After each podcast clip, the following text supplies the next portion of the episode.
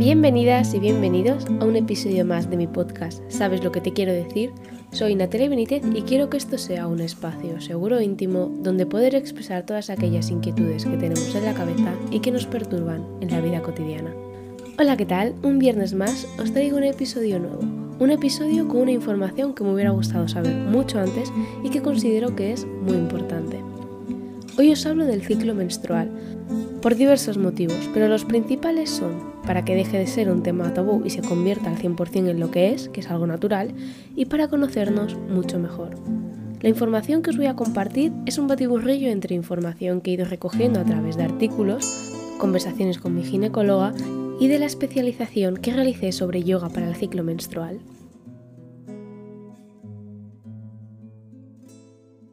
Me gustaría empezar definiendo qué es el ciclo menstrual. El ciclo menstrual es un periodo de aproximadamente 28 días.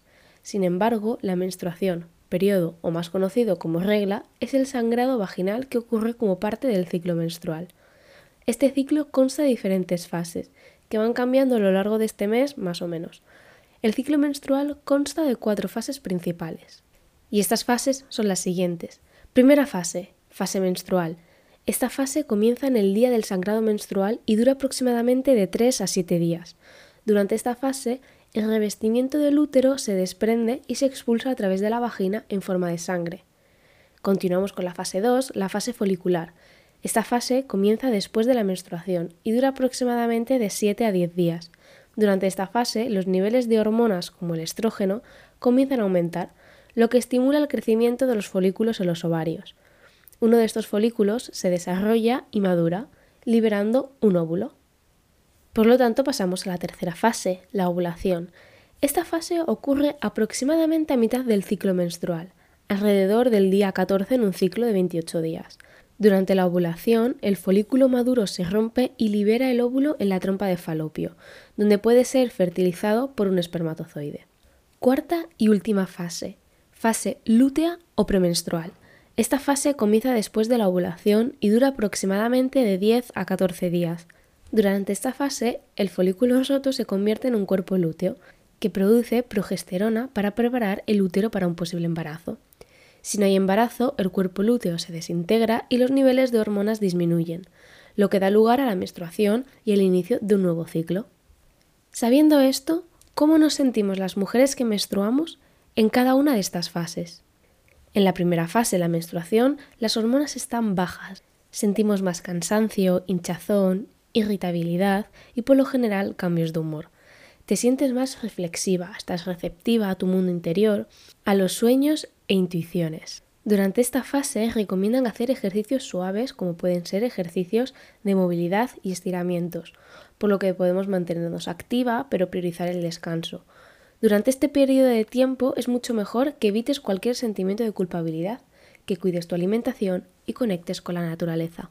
En la segunda fase, la fase folicular, aumentan los estrógenos y con ello la energía, la positividad, la creatividad y la sociabilidad.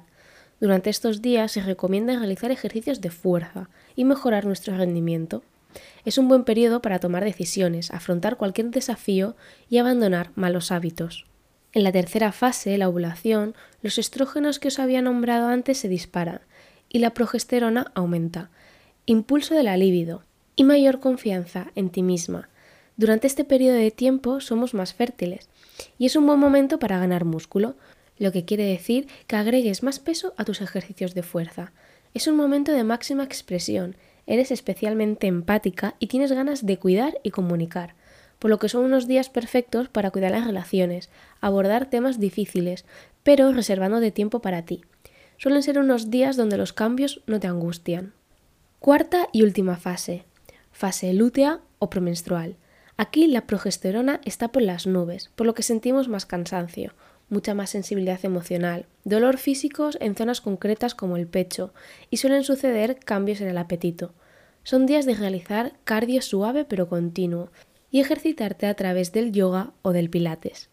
Es una etapa donde te sientes más creativa, estás llena de ideas, pero también sufres cambios de humor, por lo que es recomendable meditar, tomarse la vida con calma, dedicando el tiempo que necesites a todo aquello que quieras hacer, liberándote del estrés y la frustración. Como siempre, cada persona es un mundo y aquí no va a ser menos. Puede que tú lo sientas totalmente al revés o no. Lo único que podemos hacer todas por igual es escuchar a nuestro cuerpo y hacerle caso. Espero que esta información te haya sido de ayuda y sea el primer paso para conocer mejor tu cuerpo. Como diría mi ginecóloga, y sin que parezca un anuncio, si tienes dudas o crees que tu ciclo menstrual no está actuando como debería, no dudes en acudir a tu médico especializado. Cuidar tu salud menstrual también es dedicarte tiempo y demostrarte amor propio. Así que hasta aquí el episodio de hoy, espero que te haya gustado y si es así puedes seguirme para no perderte los próximos episodios y también en mis redes sociales como Natalia Benítez López. Y si te apetece le puedes dar a las 5 estrellitas y compartir el episodio con quien creas que le va a gustar. Muchas gracias por estar ahí, un beso y nos vemos pronto.